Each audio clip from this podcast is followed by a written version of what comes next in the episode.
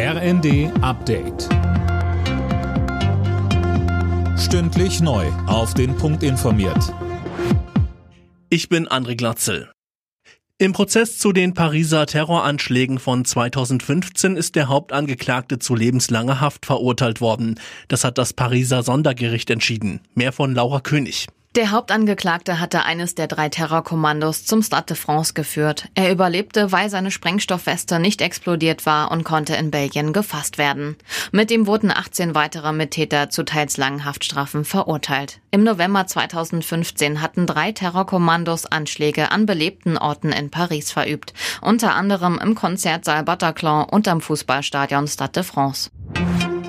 Finnland und Schweden können NATO-Mitglieder werden. Die Staats- und Regierungschefs des Militärbündnisses haben beide Länder offiziell zum Beitritt eingeladen. Zuvor hatte die Türkei nach wochenlangen Verhandlungen ihren Widerstand gegen die Norderweiterung der Allianz aufgegeben. Der Gründer der Querdenkenbewegung Michael Ballweg sitzt in Untersuchungshaft. Polizei und Staatsanwaltschaft haben das Wohnhaus und Geschäftsräume des 47-Jährigen in Stuttgart durchsucht. Mehr von Tom Husse. Ballweg wird Betrug vorgeworfen. Der ehemalige Unternehmer steht im Verdacht, sich mehrere hunderttausend Euro an Spendengeldern in die eigene Tasche gesteckt zu haben. Bei der Durchsuchung wurden auch Vermögenswerte sichergestellt. Ballweg gilt als Initiator der sogenannten Querdenkerbewegung, die seit Frühjahr 2020 gegen die Corona-Maßnahmen protestiert.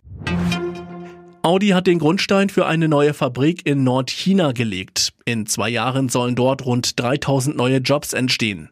Die neue Fabrik soll größer sein als das zweitgrößte deutsche Audi-Werk in Neckarsulm und jährlich bis zu 150.000 E-Autos für den chinesischen Markt bauen. Alle Nachrichten auf rnd.de